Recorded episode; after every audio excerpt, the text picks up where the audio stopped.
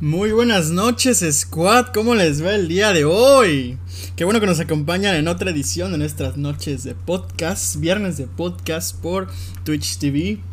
El tema de hoy, como ya saben, es teorías conspirativas y déjenme decirles que me preparé como si fuera a presentar examen final de la universidad. les traigo unas historias, teorías buenísimas, buenísimas, ¿eh? La verdad es que el proceso de investigación para este podcast estuvo bastante entretenido, un poco laborioso. Porque, haz de cuenta que estaba investigando las teorías y de la eh, veía un video y decía, no, no mames, esa madre sí es cierto. Y luego veía otro video y decía, nah, puro pedo. Entonces como que iba variando entre, entre qué es lo que pensaba acerca de, de las teorías que eh, vi. Les voy adelantando, las que vamos a estar comentando por aquí son ya el 911. Vamos a estar comentando Proyecto Mecha Ultra. Vamos a estar comentando John F. Kennedy. También vamos a hablar sobre el nuevo orden mundial, no sé si habrán escuchado de eso. Y esas son en esencia las anécdotas que traemos hasta el día de hoy. Por motivos de la cuarentena, digamos que esta es la forma en la que nos podemos reunir a echar el coto y echar la cheve. Así que es un gusto tenerlos aquí. Déjame invitar ya por aquí al squad para que nos comenten sus opiniones, comentarios de la noche. Tenemos al Dakato 1002 y a este Leite Tan ya en la sala esperando a que les pase el micrófono. Buenas noches, buenas noches squad. ¿Qué onda? ¿Qué onda? ¿Cómo les va? Espero que hayan hecho su tarea para el video de hoy. Uy, papi. Más que eso estamos ready. Perfecto, perfecto. Me agrada esa voz creo que es un tema súper interesante. Este, y sí, sí me metí de lleno. Hay documentales y documentales y gente que ha dedicado su vida a investigarlas. Compañero de Akato, cuéntanos cuál es tu teoría conspirativa de la que más has leído al respecto. La que más has leído al respecto, yo creo que la de los, de los Rockefeller, güey, que mueven al mundo y toda esa madre. Eh, la, la teoría del famoso 1% que controla todo el mundo. Así es, el club de Bilderberg. Sí, fíjate que yo investigué sobre eso, bueno, específicamente sobre el nuevo orden mundial. Pero dejé esa parte para que tú nos compartas un poco de tu conocimiento. Yo voy a hablar más acerca como de los Illuminati, así ya más más exageradón. Y tú nos puedes hablar más de la, de la realidad de, lo que yo pienso. Yo les voy adelantando, yo no creo en todo esto de los Illuminati. Pero sí creo en que hay un 1% poderoso que controla por ahí todo el mundo. Pero bueno, sí, ahí nos estarás contando al respecto. Bueno, entonces, creo que todos nos hemos aventado uno de esos documentales de Netflix que han estado tan de moda acerca de conspiraciones. Igual no me quise meter mucho a las que son ya más turbias. Porque hay unas que sí están, o sea, porque eso ya son cosas reales. Entonces ya, ya no se pone tan, tan gracioso. Ya no puedes, ya no puedes bromear con eso, tipo la de Epstein. Estaba viendo por ahí información hace unos días y no manches, la verdad es que eso está bien de la chingada. Así que traté de dejar esas, pues, para programas más serios que nosotros.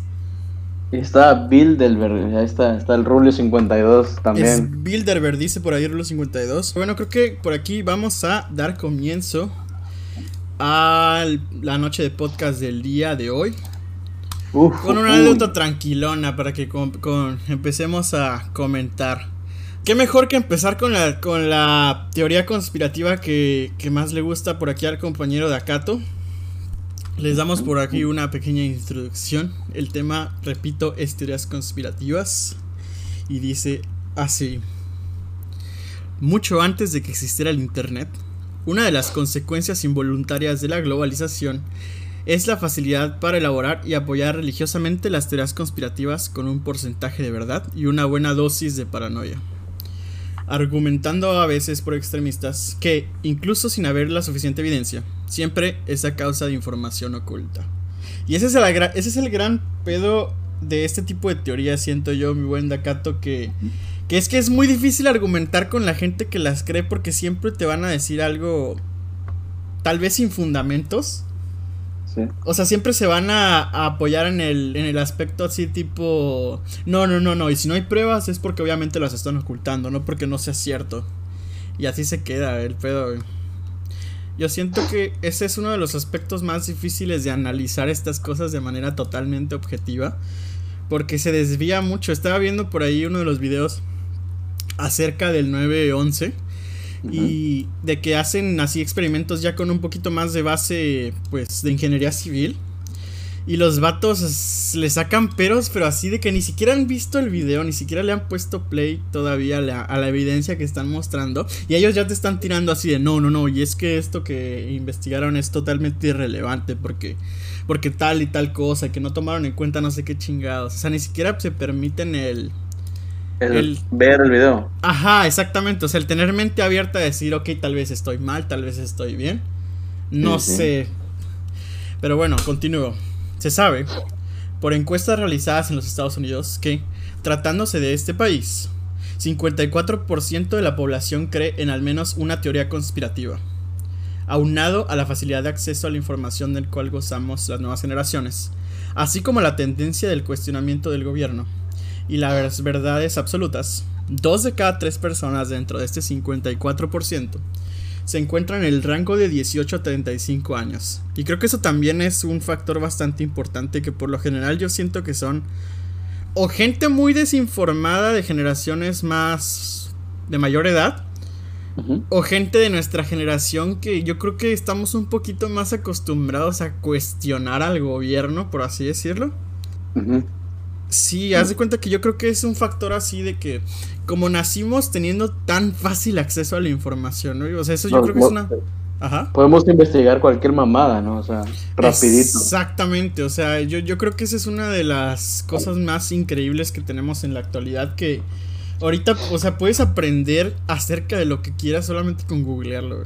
Pero pues esto también hace que que innegablemente pues salga cualquier persona a poder tener pues foro abierto a decir cualquier mamá que se le venga a la cabeza como nosotros en este podcast. Pero sí, o sea, ese, ese, es el único problema. Que el acceso a la información es tan fácil que puedes difundir lo que tú quieras. Incluso puedes cambiar las páginas de Wikipedia sin que nadie te diga nada y probablemente alguien se lo va a creer. Era el ejemplo más reciente, güey, lo del COVID, güey. Exactamente, no sabes. O sea, protestas yo... porque ellos están seguros de que este güey de Bill Gates inventó esa madre. Sí. Por la conferencia que dio de la Tech Talk, ¿no? Hace unos años. Sí, ajá. Nos desviamos un poco del tema, les comento. Sí me gustaría tocar ese tema, no lo quise tocar en una anécdota aquí porque... Porque yo, o sea, yo sí, lo que no quiero es porque sí, obviamente no somos un programa de investigación, ni mucho menos. Pero de por sí la gente es terca, güey. Lo digo todos los días que streameamos. Quédense en su casa, quédense en su perra casa. De por sí la gente es terca, güey. Si, si de aún así esparces tu desinformación, pues peor se pone el asunto. Entonces prefiero no hablarles de teorías conspirativas del 5G y de que te van a freír las neuronas con los pinches termómetros. Porque capaz si un cabrón se las cree, güey. Pero bueno, por el momento continuamos. Es innegable como el halo de misterio que la rodea y la factibilidad de un gran porcentaje de información que el ciudadano promedio no posee vuelve a todas estas teorías increíblemente interesantes.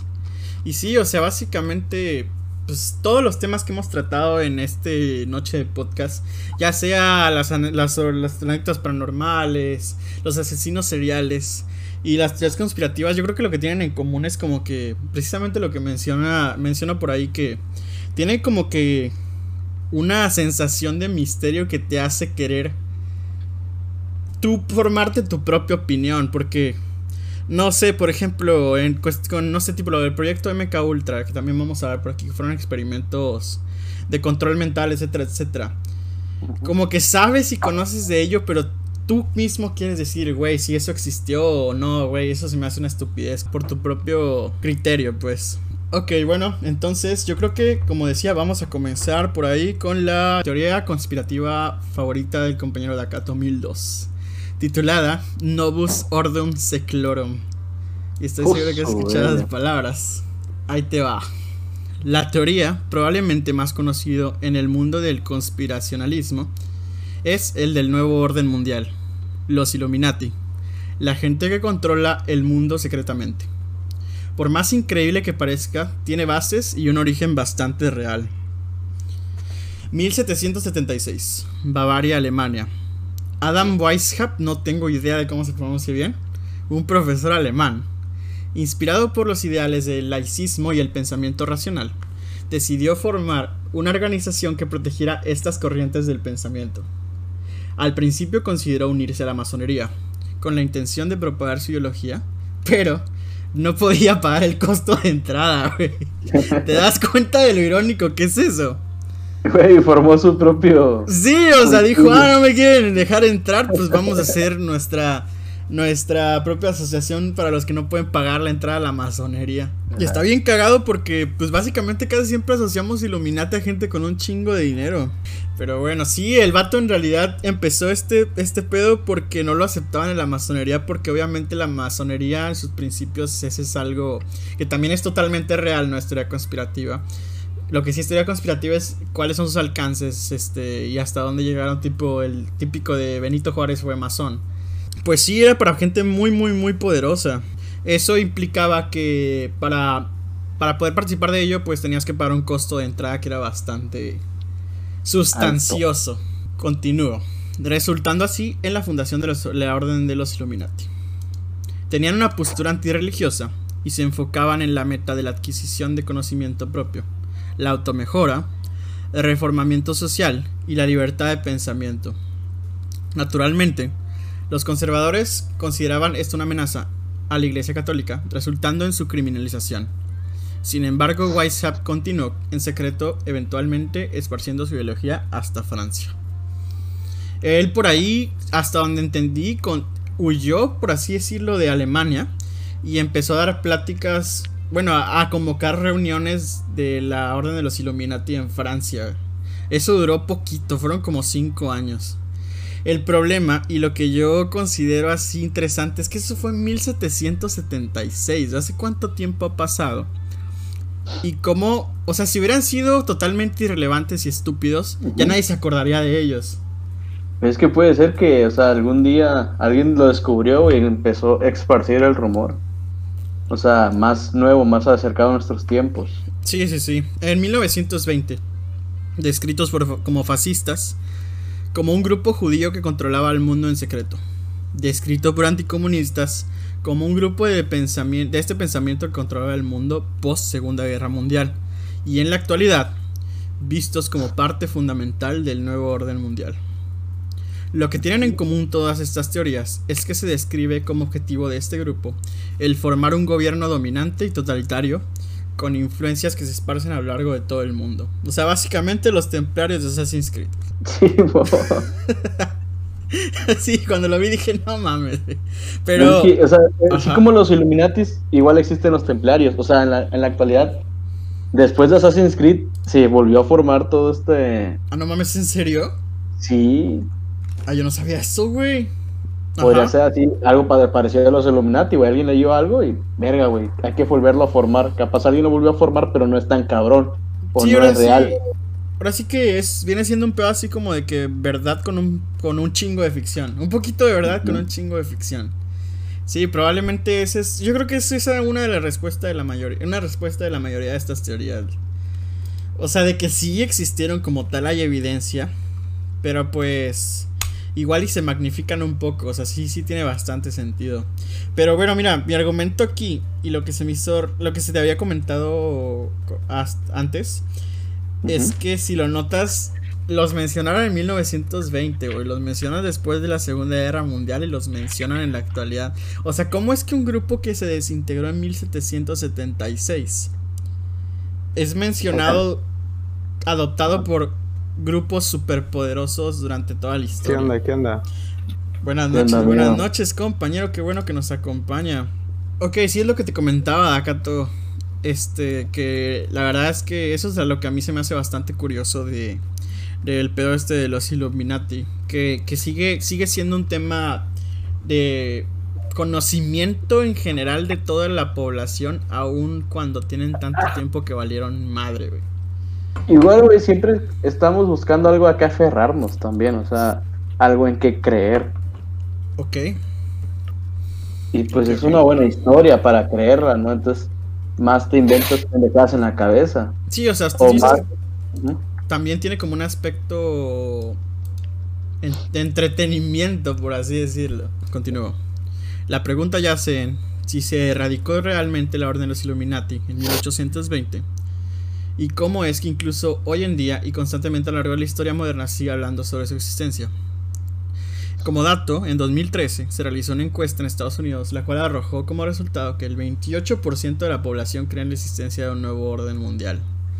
Con esto concluido, y ya dejando atrás lo que viene siendo la parte más sin fundamento y medio meme de la teoría del nuevo orden mundial, comento por ahí que los Illuminati solamente son como una parte de esto llamado nuevo orden mundial y lo que sí tiene más fundamento y lo que la gente argumenta más es básicamente que, el nuevo orden mundial está constituido mayormente por gente poderosa dentro de los Estados Unidos de América. Así es, las cinco familias que lo controlan todo, según. Es correcto. Y es y ahí es donde yo creo que ya no es tan ficción. Porque sí, es totalmente sabido, y yo creo que nadie lo duda ni tantito, que, que básicamente llega un punto en el que ya tienes tanto poder que obviamente puedes influenciar un friego de cosas que pasan en la vida real, Sí. Entonces, ¿qué, nos puedes comentar al respecto de, de, de, lo que nos comentabas de las cinco familias más poderosas de acá? Pues, eso es lo que siempre. Igual, me imagino que que capaz si no son tan poderosas ahorita, pero en su momento lo llegaron a hacer. Y tenemos que aferrarnos también a que alguien controla todo, o sea, que no solamente una persona puede hacer todo, que hay alguien arriba de los gobiernos. Ok, o sea... Eso, eso igual se, se, ve en lo del club de, de, de Bilder, Bilderberg, no sé cómo se llama. Que igual son ellos los que lo hicieron. ¿Mande? El que, el que se reúne en una universidad no, se reúnen en, en, Holanda, creo. Ok. Pero nada más son 130 personas. Y eso está totalmente documentado, o sea, sí se sabe. Sí, eso es cierto, eso es cierto que se, se reúnen. Okay, pero nada más se sabe así como que, que va a ir tal presidente o tal rey, pero no se sabe quiénes son las demás personas. Las demás personas son las que supuestamente están arriba de todos. Ajá. Que son las... Club Bilderberg, amigo. Ajá. Esa madre. Ok, es que es que aparte el punto de conveniencia para que esta historia pues tenga un chingo de fundamento pues sí coincide, güey, porque obviamente no sé, si ya estás en esos niveles de poder a ti te conviene que la gente que pues en un momento se puede interponer a tu forma de pensar estén como que todos coordinados, no sé si me explico. Sí, sí. Incluso en forma Ajá. Como igual que hay una empresa, güey, que es la dueña de todas las empresas, que es BlackRock. Holy, yo no sabía eso. Sí, o sea, la empresa más grande del mundo esa, supuestamente, la que más dinero tiene. Y es dueña de, la mayoría de los bancos. No mames, yo, así desconocía totalmente eso. BlackRock es la empresa de las empresas, se podría decir, o el banco de los bancos también. Ok, ya, ya, ya. Sí, fíjate que ahora sí que de ahí no tengo nada, nada de conocimiento, pero sería bueno investigarlo. Digo, no dudo que vaya a haber más de un capítulo de teorías conspirativas y paranormales en este canal, entonces ya saben, por ahí puede quedar para otro episodio. Ah, no mames, mira esto, güey. La empresa BlackRock es la principal inversionista en la Bolsa Mexicana de Valores. No mames, ¿en serio? Sí, güey, la administradora de sus activos que preside tiene posiciones de todas las empresas de la Bolsa Mexicana de Valores. O sea, esta madre invierte en todas, güey. Es lo que te digo, es el más grande, es la empresa más grande del mundo. Invierte en México más de 130 mil millones de pesos en empresas, casi alcanzando el doble a comparación del segundo mayor inversionista del mercado, que es The Vanguard Group, con 69 mil millones de pesos. O sea que aparte es el mayor inversionista y por bastante. Ajá, el doble, güey. Los principales corporativos que más invierte y posee acciones son empresas como América Móvil, que son telecomunicaciones, Cemex, que es la cementera más grande de México, y Coca-Cola, que igual es de las empresas más grandes de todo México. Y dicen que los monopolios no existen, dice Memo. es correcto. güey. Sí, está cabrón, está cabrón. Onater por aquí nos acompaña en la sala de chat. ¿Qué pedo, sí? ¿Qué pedo, qué pedo? Buenas noches, compa. Ahora sí, comente, coméntenos qué opina de todo esto del 1% que controla el mundo. es totalmente verídico. ¿Y crees en los Illuminati? Eh, probablemente no con ese nombre, pero algo parecido que mm. ostente el mismo poder. Sí, exactamente. Y la verdad es que yo, yo creo que es muy difícil que realmente una sola persona ostente todo el poder que, que tiene como, como, o sea, que tiene en su persona por el cargo de presidente. Yo no creo que ese güey, que haya ningún presidente que pueda decir así como, no, por mis huevos, y no le voy a decir a nadie y voy a poner esta madre. O sea, que todo tiene un trasfondo. Que, y o sea, indirectamente es como un poder repartido. Entre gente más poderosa que él necesita para seguir en el cargo. O para llegar al cargo. Pero bueno, entonces creo que ya que tenemos a todos los integrantes del squad aquí, vamos a empezar con mi anécdota favorita, Favorita, se escucha muy mal, güey. Este, más investigada, vamos a decir.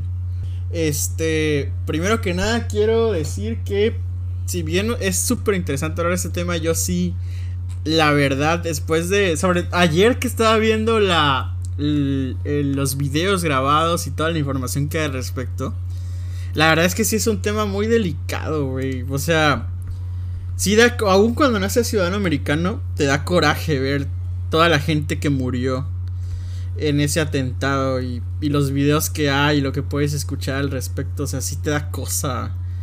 Que eso simplemente pensar, ayer estábamos, ayer estaba hablando por ahí con el compañero Gabriel, que imagínate que eso pasara en, en México, o sea, yo creo que todos se emputarían increíblemente cabrón. Michael Jackson tenía junta ese día, pero no fue. Uy, no sabía eso. Pero sí he escuchado bastantes anécdotas así de gente que o se iba a subir ese vuelo o tenía algo que hacer en el World Trade Center. Entonces, para continuar con un poco más de base y para documentar a nuestro chat acerca de la información, empezamos con la historia. Básicamente el tema es 911 fue planeado por el gobierno de los Estados Unidos. Así de directo, así de simple. Y dice así. En un hangar de Nueva York, los restos de una tragedia permanecen almacenados, prohibido su acceso al público. Un sitio llamado Zona Cero, como testimonio de la existencia de lo que alguna vez fue y que dejó de existir para cambiar un país para siempre. La secuencia de eventos que trajo estos restos a este hangar permanece controversial. Los shooters, o no sé cómo chingados decirlo, verdaderos, son un grupo de personas que creen que los ataques del 9-11 fueron, si no es que causados directamente por el gobierno de los Estados Unidos, por un grupo interno dentro de la Casa Blanca y la administración de George Bush que permitió que los ataques sucedieran intencionalmente. Ambas versiones referidas como Lie que por sus siglas en inglés Let It Happen on Purpose, o sea, dejaron que pasara a propósito, y My Hop, que por sus siglas en inglés eh, Make It Happen on Purpose, o sea, hicieron que pasara a propósito. Son las dos principales teorías, como dije, que tienen los truthers acerca del atentado. La pregunta es, ¿por qué tanta gente apoya y cree en estas acusaciones? El punto en esencia reside en que lo único que sabes es que no hay ningún americano que conozca la completa verdad acerca del 911, afirma uno de los truthers que vi por ahí dando sus testimonios acerca del caso. Les pregunto de entrada, si ustedes llegaran a ah. creer en una teoría conspirativa acerca del 911, ¿qué creen? ¿Que lo dejaron pasar o que lo hicieron que pasara? No, que lo dejaron pasar. Ok. yo pienso que necesitaban un este un empujoncito, un pretexto para la tormenta del desierto, ¿no? No, tormenta del desierto fue antes. ¿Cuál fue entonces esa? Para Operación Libertad. A huevo, una guerra. Eh, ajá, para, para, hacer una guerra. Porque igual el pretexto que usaron para la tormenta del desierto fue de que supuestamente estaban invadiendo Kuwait. Y creo que por esas fechas igual hubo un atentado para en las Torres Gemelas. Hubo un coche bomba. Ok. Creo que recuerdo eso. Sí, sí, sí, creo que sí lo recuerdo. Por ahí el compañero Registro 5 dice, aparte hay demanda de los ingenieros por la difamación sobre la falla estructural de las torres. Era la excusa para invadir Irak, Afganistán y ese pedo. Así es, afirmativo. Pues el primero es un fact y el segundo es algo que bastante gente cree. Y fíjate que yo no había visto eso como uno de los argumentos a favor de la teoría conspirativa. Gracias por el aporte, compañero Richie05. Eh, ¿Los demás qué creen? ¿Que lo dejaron pasar? ¿O que lo hicieron pasar? ¿O ninguna de las dos, Onater? No sé, pero siento que es un poco exagerado que solo querían una excusa y mataron a fucking 4.000 personas solo para... Cuando pudieran haber hecho algo mucho más simple. Ese es un bastante buen punto, la verdad. Mira. pudiste haber matado a un fucking convoy del ejército y. O una persona poderosa ya. Exactamente, no matar fucking y derrumbar. 3000 personas. Aparte, todo el fucking operativo que se hizo para poder eh, arreglar todo ese pedo, weón. Sí, sí, sí, van a ser. Si quedó hecho shit todo. Sí, se sí. todo solo para eso. Es como que. Mm. Igual, o sea, igual aquí estoy leyendo que dice que más de nueve servicios de inteligencia extranjeros habían advertido sobre el inminente ataque. Ok, ok. Eh, tengo, tengo puntos por ahí más adelante en la anécdota de esas dos cosas que comentan. Así que vamos a seguir. Yo les anticipo. Estuve drifteando durante toda la investigación que hice para este podcast entre sí, no mames, sí, lo hizo el gobierno y no, claro que no. Ya, es que mira, si lo empiezas a ver desde un punto de vista. Porque, ok, ninguno de aquí es experto, pero, pero pues sí tenemos a tres ingenieros en, en el squad si lo empiezas a ver desde un punto de vista, es que mira, los argumentos más grandes yo siento acerca de que fue demolido y no, no, se cayó por el avión son la forma en la que cayó. Ese es el principal argumento, que la forma en la que cayó fue como una demolición. Eso es lo que yo creía. Pero ya una vez que lo empiezas a evaluar, sí tiene un poco de sentido y ahorita vamos a tocar esos temas, así que continúo. Este, no obstante, terminando, perdón el punto, ya al final, después de investigar todo esto, empecé a investigar acerca del proyecto MK Ultra que, que, que comenta la compañera Chayo DLP. Y tomando en cuenta todo lo que hicieron y que está comprobado con documentos de la CIA con ese proyecto, güey, sí dije, cabrón, si hicieron todo esto a la gente, pinche tortura, pues capaz sí, sí fueron capaces de matar a 33 mil personas. Pero ahora sí que no sé. Vamos a continuar. Dice así, encuestas realizadas acerca de los tres principales ataques que cambiaron el curso de la historia de los Estados Unidos tuvieron por conclusión que, primero, 50% de la población cree que el presidente Franklin Roosevelt sabía del ataque a Pearl Harbor con antelación dejándolo suceder para traer a Estados Unidos al primer plano de la Segunda Guerra Mundial. Segundo, 75% cree que Lee Harvey Oswald no actuó en decisión propia asesinando a John F. Kennedy. Y tercero, 33% cree en alguna de las dos teorías, ya sea MyHop o LIHOP, como explicación del 9-11. Lo que trato de decir aquí es que 50, 75 y 33 son porcentajes bastante altos. Y son como que las tres principales atentados que cambiaron en la historia de Estados Unidos. Eh, dicen, creo que el 9-11 fue la culminación de una serie de oportunidades para una serie de personas realmente poderosas. Es lo que dicen en general todos los truthers. Este sí, ahora sí que mi argumento aquí es que si bien no sé si lo causaron o no, fue muy conveniente para mucha gente muy poderosa. Igual que las otras dos cosas que también están en duda en la historia de si las causaron o no. A lo que quiero llegar es que no es la primera vez que los cuestionan por hacer ese tipo de cosas. ¿Qué opinan? Igual este, leyendo, o sea, hay muchas personas que supuestamente sabían. Hay una serie sobre eso, Billions, de cómo el vato se hace rico moviendo dinero antes de que pasara el ataque. Ok. Y eso es como que igual hubo movimientos antes de que cerrara Wall Street y antes de que pasara el ataque. Sí, hay muchos, muchos, muchos otras cosas chiquitas, como por ejemplo el jefe de seguridad del World Trade Center antes de que pasara era primo de George Bush. O casi chiquitas, pues que como que le echan tantita más agua al vaso, pues. No sé si me explico. Más chela al, al tarrito. Al tarrito, huevo.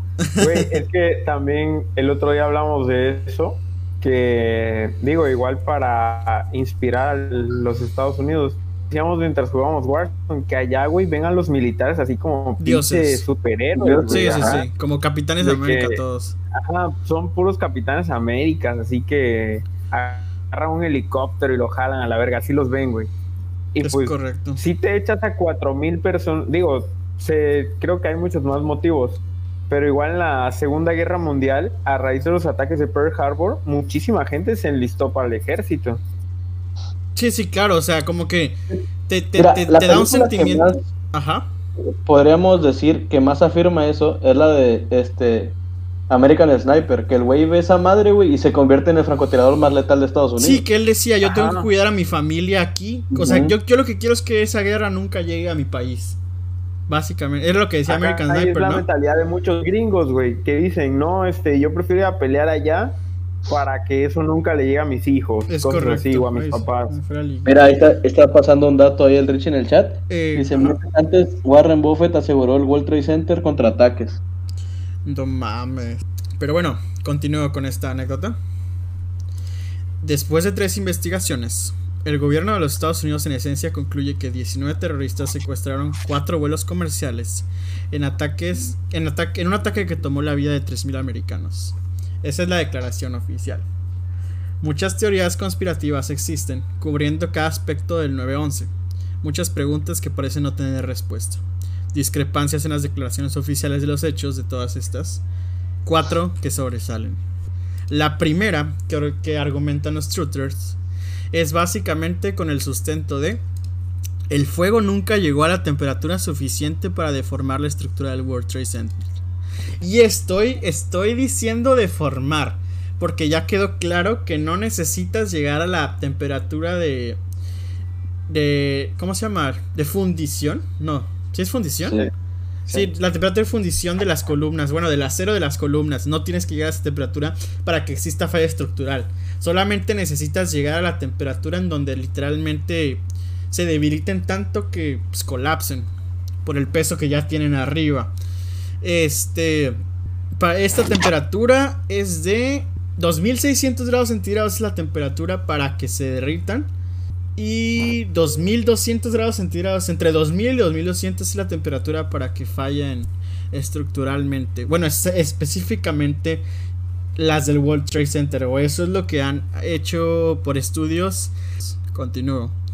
Uno de los principales sustentos de la investigación oficial es que el colapso de las torres fue causado por el incendio iniciado por la turbocina de ambos jetliners, que por cierto eran 10.000 galones, o sea, es un chingo como quiera de, combustible.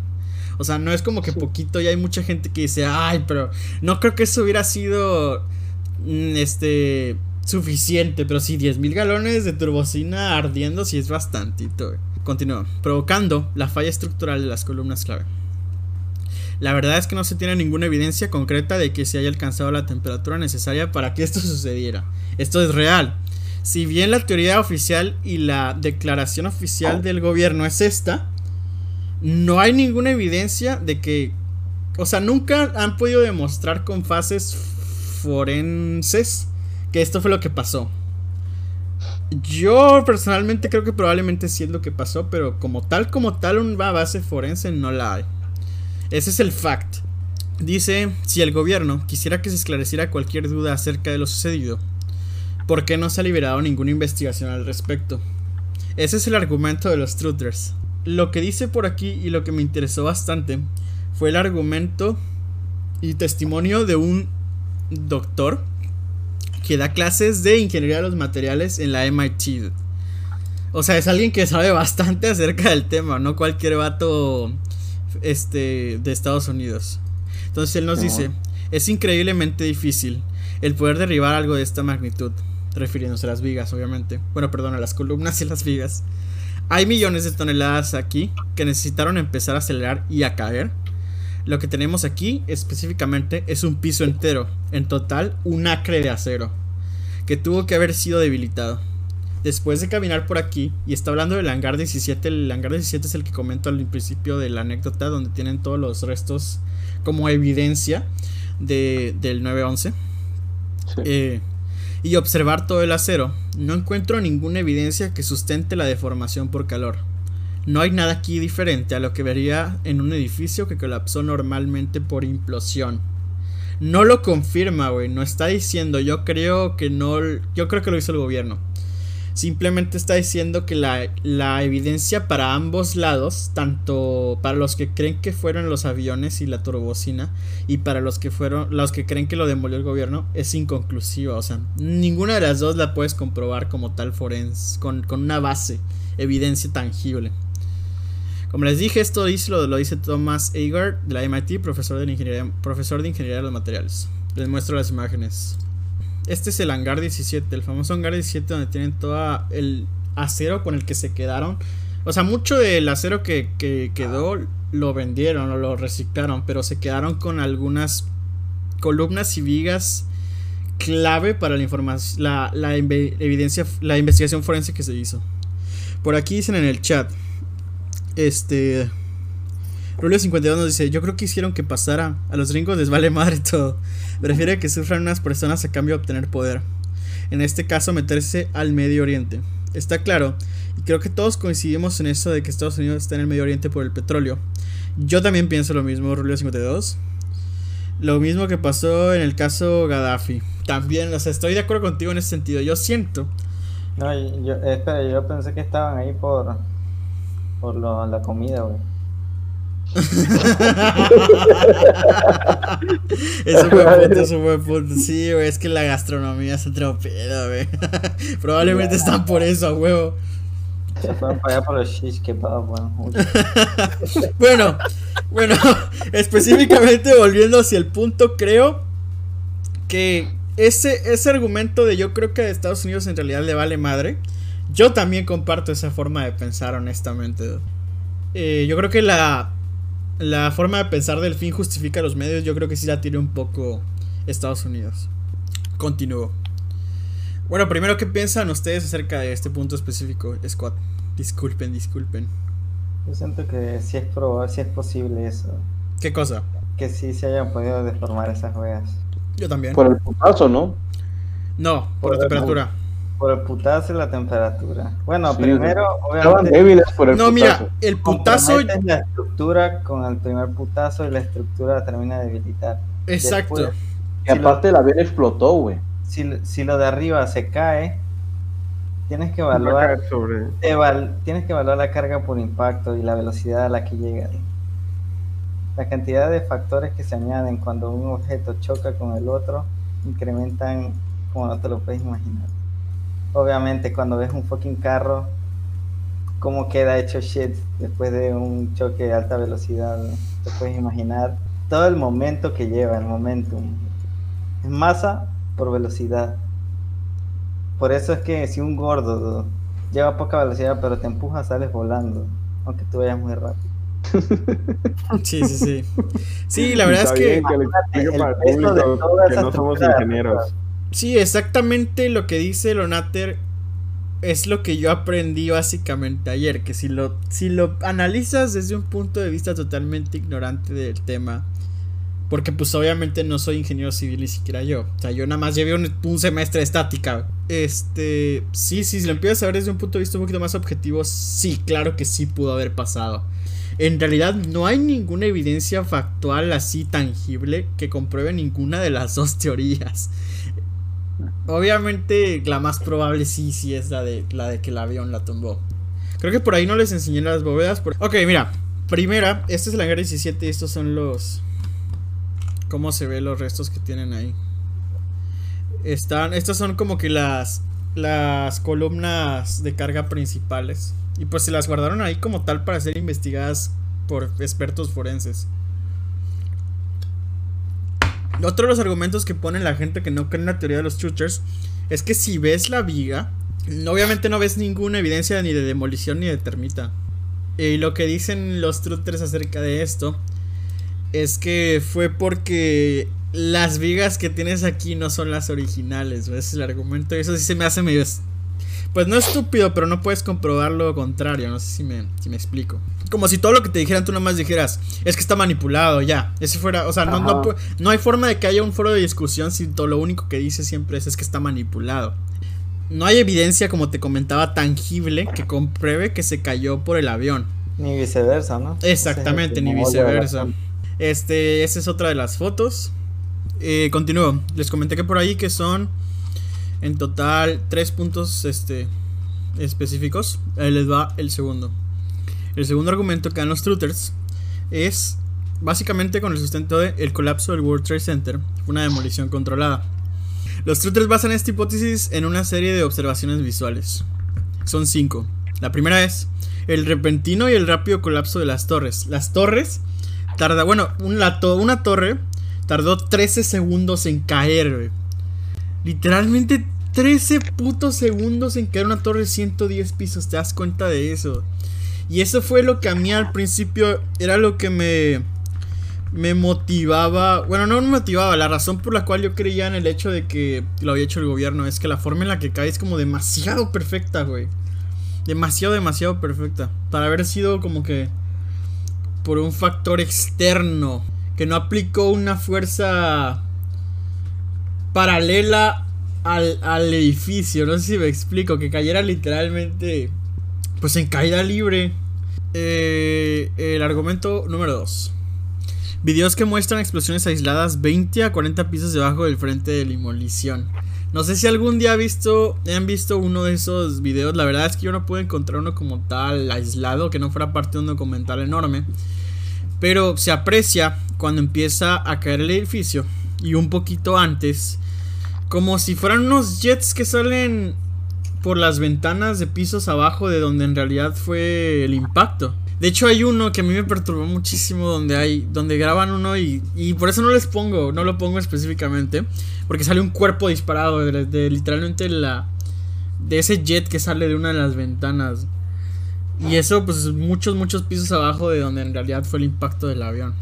Y ese pues básicamente es el segundo argumento que tienen los truthers que dicen que pues esas fueron las demoliciones. El tercer argumento por el cual dicen que fue una demolición controlada fue el colapso de las torres en total caída libre a través de la trayectoria de mayor resistencia. Que fueron 13 segundos, güey. Literalmente, este, a lo que estoy entendiendo es que cayeron muy, muy cerca de la velocidad de caída libre. El cuarto argumento es, los primeros bomberos que llegaron a la zona del desastre reportan explosiones y flashes. ¿Qué opinan de eso? Explosiones y flashes. Ajá. Pues claro, güey, está explotando el combustible. Yo pienso lo mismo, yo. yo también a ese punto se me hizo súper pendejo, güey. Sí, no creo aparte que, o sea, vamos a, decir que sí fue el gobierno. ¿Tú crees que dejarían eso para que los bomberos que lleguen lo vean? Exactamente. Sí, ese punto sí me hace muy estúpido. Como que, o sea, si estás diciendo que hicieron una operación de demolición que tomaría como unos tres años completar el tamaño de esa shed y todo en secreto, van a dejar ese detalle ahí para que los bomberos lo, vean. Exactamente. Aclarando aquí el punto de vista del canal, ahora sí que lo que yo trato de hacer es ser totalmente objetivo al respecto. O sea, les doy mi perspectiva desde un punto de vista de no estoy hablando como como creyente ni tampoco estoy diciendo que esto no, no es posible así en lo más mínimo. Continúo para terminar con este punto de la teoría. Todo esto deja un claro factor en contra de toda teoría conspirativa. La inmensa planeación, gasto y secreto necesario para que el proceso de plantado de las cargas se llevara a cabo sin ser detectados. Que es el principal punto por el cual el compañero Natter cree que está muy cabrón que haya pasado esto. Y bueno, la forma en la que responden esto es, el argumento principal debatido por los shooters es la facilidad de acceso que se tuvo a las columnas principales del edificio. ¿Cómo? Existen evidencias totalmente accesibles de justo antes del atentado, específicamente todo el año antes del atentado, se llevaron a cabo durante un año entero, como comento, reparaciones y remodelaciones a todos los elevadores del edificio, lo cual si bien rebuscado resulta bastante conveniente para cimentar esta teoría. No me convence lo suficiente porque no hay evidencia de absolutamente nada. Exactamente. En esencia, eso viene siendo toda la teoría de el IHOP y MIHOP de el 911. A ver, los escucho, argumento final. Yo digo que sí pudo haber sido causa del... Eh, tal vez no exclusiva del avión, pues que probablemente estuvo, oh, sí, metió mano en algún lado de esos weones. Yo había leído por ahí que también como que dejaron que pasara. O sea, una vez que ya estaba pasando, dejaron que pasara. Sí, porque metieron las manos. ahí va otra. ¿Qué pedo con lo de lo del Pentágono? ¿A poco no ves un avión enorme venir hacia ti? dude? Sí, Era, era lo que estábamos platicando mientras fuiste al baño, güey. Sí, o sea, y aparte un avión que ya no estaba en los radares, ¿entiendes?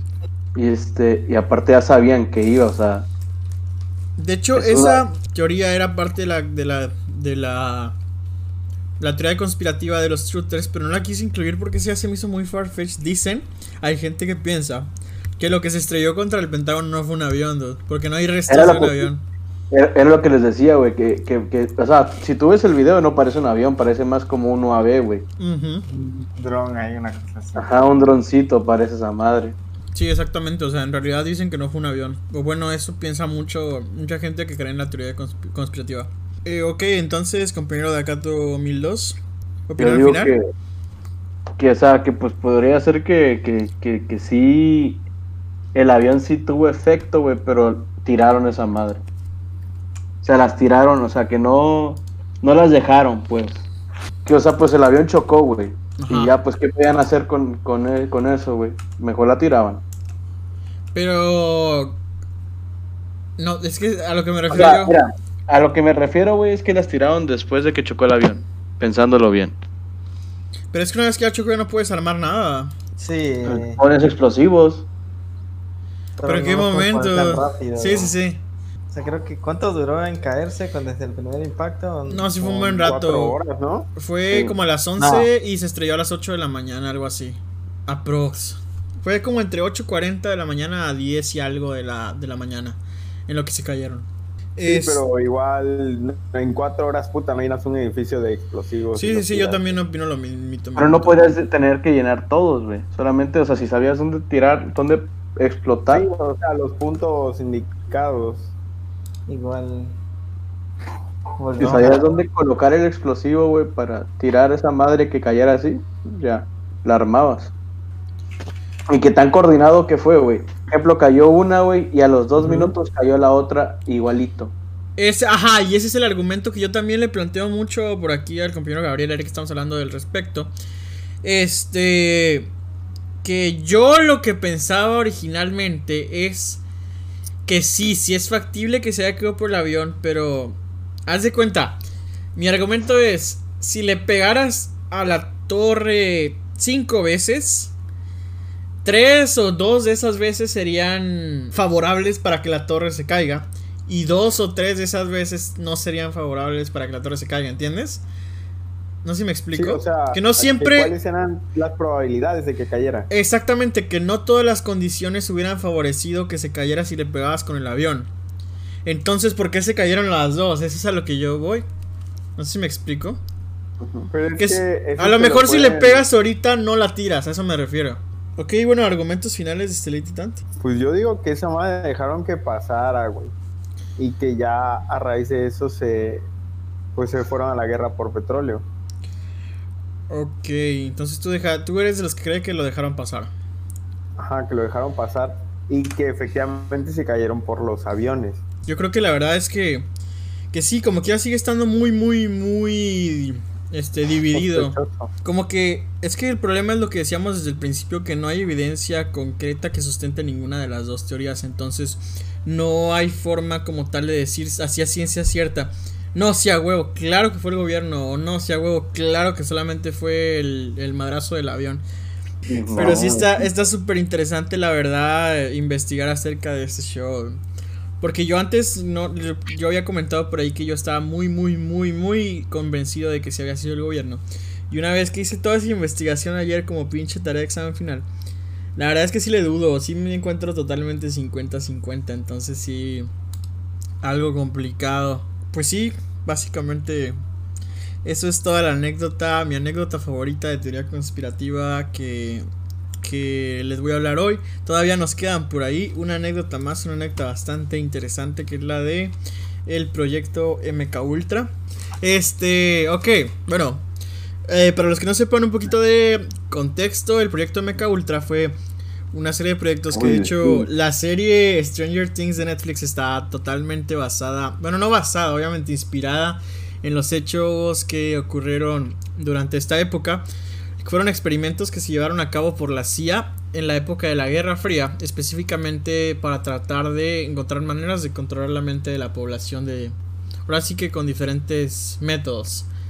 La historia dice así. Después de la Segunda Guerra Mundial, la tensión entre los dos supergigantes emergentes, los Estados Unidos de América y la Unión Soviética, estaban en su época más tensa. La amenaza de una guerra nuclear tocaba la puerta de cada persona en el mundo. Ninguno de los dos lados estaba dispuesto a ceder o a quedarse atrás tecnológica y militarmente por miedo a perder el poder adquirido. El desarrollo tecnológico evidentemente no paró con la bomba, la bomba atómica. Evolucionaba para centrar su atención de bombas a guerra química y subsecuentemente a armas biológicas que podían incluso alterar la mente, o eso es lo que se cree. Se rumora que en la última etapa de la Segunda Guerra Mundial los nazis se encontraban en búsqueda del entendimiento del comportamiento humano y el funcionamiento de la mente. Conocimientos adquiridos por países como China, la Unión Soviética y en la forma del proyecto Paperclip los Estados Unidos. Eh, la forma en la que adquirieron esos conocimientos es literalmente secuestrando a los científicos nazis, interrogándolos. O sea, no es que encontraron archivos ni nada, literalmente agarraron esos vatos, cada país encontraba, no sé, a dos, es un decir, pero que agarraban a uno de esos vatos y se lo traían a su país y lo interrogaban a punta de madrazos, básicamente. Eso, es real, o sea. Sí, sí, sí. Por ejemplo, así hizo Rusia y Estados Unidos sus bombas nucleares, güey, gracias a los científicos, digo, este, nazis que secuestraron. Mejor hicieron eso. Porque ellos ya estaban creándola.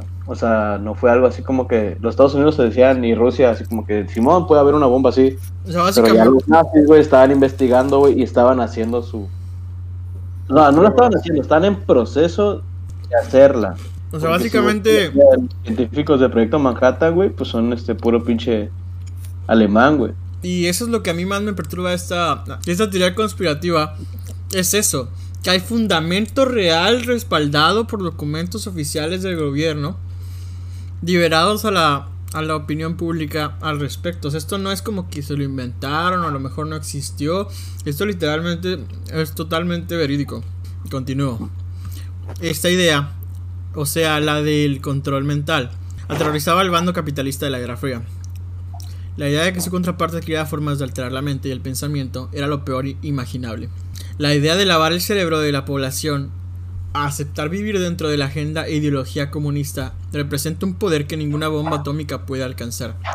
Como resultado, tal y como se acostumbraba durante este periodo, la respuesta siempre era una carrera por la adquisición de esa información. Lo interesante de esta teoría conspirativa yace en el hecho de que existe evidencia concreta, real y declasificada por los Estados Unidos al respecto. Ejemplo perfecto, un memo dentro de notas en los archivos de la CIA que explícitamente menciona lo siguiente. Hipnotismo y control mental parecen haber sido usados en algunos de estos casos por los soviéticos con la finalidad de disminuir la resistencia en interrogatorios, además de ser capaces de inducir acciones específicas o comportamientos en el sujeto de prueba dejándolo al término sin ninguna recolección de los hechos. Esto literalmente es textualmente citado en un documento de la CIA, eso. O sea, ellos no les quedaban duda alguna en ese entonces que estos güeyes ya tenían la capacidad de hacer eso. A mediados de la década de 1970, 20 documentos de la CIA fueron declasificados para el dominio público acerca de lo que es posiblemente la práctica más dudosa en la historia de la investigación militar, detallando cómo se intentó llegar a formas de alterar y controlar la mente de su población, desarrollar armas biológicas psicológicas y radiológicas. Este se componía principalmente de cuatro investigaciones conocidas por sus nombres clave: Bluebird, Artichoke, MK Search y MK Naomi. La primera fue Artichoke. Era básicamente una continuación del proyecto Bluebird, ambos enfocados en la hipnosis, textualmente descrito en documentos como el estudio y o uso de métodos y técnicas de interrogación especiales incluían el uso de drogas y químicos conocidos como sueros de la verdad, hipnosis y aislamiento, una forma de tortura psicológica. eh, basado en la pregunta: ¿Puede un individuo ser obligado a realizar un atento de asesinato involuntario bajo la influencia de Artichoke? Esas palabras sacan directamente, sacadas directamente de un extracto de los reportes de resultados. Resume en esencia el proyecto. Artichoke eventualmente llegaría a evolucionar a lo que conocemos como MK Ultra en la búsqueda por responder la pregunta anteriormente planteada. Otra de las principales investigaciones llevadas a cabo dentro del MK Ultra fue llamado Subproyecto 68, el cual, bajo el liderazgo del Dr. Ewan Cameron, cientos de sujetos de prueba fueron utilizados sin saber las implicaciones completas de lo que estaban probando en ellos. El Dr. Cameron buscaba encontrar métodos para borrar y reprogramar la mente humana. Los sujetos de prueba que entraban con padecimientos como la depresión terminaban experimentando alucinaciones, amnesia y en estado de coma por los efectos del LSD y electrochoques. Lo perturbante de esto es que si te, si te rapta la CIA, una organización como tal gubernamental, ya valiste madres. O sea, ¿a quién chingados vas? Nadie te va a responder por ti. Básicamente te pueden dar por perdido. Pueden hacer miles de pinches investigaciones, güey. Hacer un desmadre. Y te prometo que de todos modos nunca te van a encontrar. O sea, valiste madres. Y que todo esto existió. O sea, todas las series de Netflix tienen un sustento totalmente real. Y en, y en esa época estaba avanzando la tecnología tan rápido que yo creo que si te dicen, dicen que la Unión Soviética tiene control mental Chance no lo crees, pero si dices, puta, y si sí, güey. Y si sí. Entonces yo sí siento que sí. Sí tiene un poco de argumento que han empezado a investigar al respecto. Pues sí, en conclusión, yo, yo sí, la verdad, en este tipo de cosas yo sí creo. Eh, ahorita vamos a seguir con unas anécdotas más específicas al respecto. Uno de los pues casos más conocidos es el de Linda McDonald, quien ingresó al experimento con depresión, dolor físico e insomnio. Eran esos tres síntomas. El tratamiento elegido por el Dr. Cameron, el que les comento anteriormente, fue el de provocar un estado de coma por 86 días, realizando terapia de electroshock durante este periodo sin ningún consentimiento por parte de ella. Al término, Linda no podía recordar siquiera su nombre. Y eso se supone que sí está en documentos oficiales de la, de la CIA. Otro de los más famosos involucraba el grabar a los pacientes durante sus sesiones de terapia para después identificar los temas que les traían pensamientos negativos. Y estos extractos eran grabados y reproducidos en repetición a los pacientes por miles de veces. O sea, lo que me refiero es que tampoco tienen que ser cosas tan ciencia ficción como abrir un portal al Upside Down o de Stranger Things. O sea, sí pueden ser cosas así un poquito más tranquilonas, pero que sí te producen una perturbación nivel Dross en tu mentecita, Pero bueno, continúo. En el subproyecto 54, que es el eh, otro, el complemento básicamente del que estaba haciendo el Dr. Ewan Cameron. Se buscaba la manera de provocar contusiones en el cerebro mediante ondas acústicas, para lo cual se experimentó fuertemente con animales. Lo interesante es un extracto de una de las grabaciones entre un senador y el doctor Geschichter, no sé cómo chingado se diga eso, que dice los si lo notas los dos apellidos que aparte de Ewan Cameron son alemanes, creo yo, güey, no sé, al chile no tengo idea, pero escuchan mamalones. escuchan sospechosos. Pero bueno, el extracto dice lo siguiente. El doctor dice, uno de ellos era el estudio de las contusiones, al mover abruptamente la cabeza de animales causándoles amnesia por las mismas. El otro consistía en el uso de radares para provocar el sueño en monos. Por último, se intentó lograr, por medio de estas mismas ondas, cocinar el cerebro para provocar muerte cerebral. El senador le pregunta que si lo lograron y el doctor le dice que sí. Después de esto, el subproyecto 54 desapareció de todo archivo documentado y nunca se habló de él de nuevo en público. Este, opiniones finales, porque por cierto ahí, ahí acaba la anécdota del MK Ultra. Yo creo que sí es posible eh, hacer un... Sea, que influya en tu cerebro cosas de ese, de ese espectro. Porque digamos, si, o sea, si las neuronas este, generan energía eléctrica para, para su intercomunicación, puede ser que algún tipo de ondas pueda interferir, no sé, algo loco por algo estaban experimentando, ¿no? Pues sí. Esto doy por concluido la noche de podcast de esta semana. Fue de teorías conspirativas. Ya estaré editando el video. Esto es como para que me dé una guía cuando esté editando el video. Este, muchísimas gracias por estar aquí. Muchísimas gracias por nuestras anécdotas. Ya saben que ahora sí, ya no sé qué tema vaya a ser para la próxima semana. Entonces ahora sí voy a recurrir al método de la encuesta en redes sociales. Allá abajo están las redes sociales. Por Facebook y por Twitter voy a estar poniendo la encuesta para ahora sí decidir entre todos el tema de la próxima semana porque ahora sí no tengo ni perra idea. Y pues sí, ahí vamos a estar poniendo las encuestas. Ya saben que todo su apoyo, todos sus follows y que compartan el stream nos ayuda muchísimo para seguir creciendo la comunidad.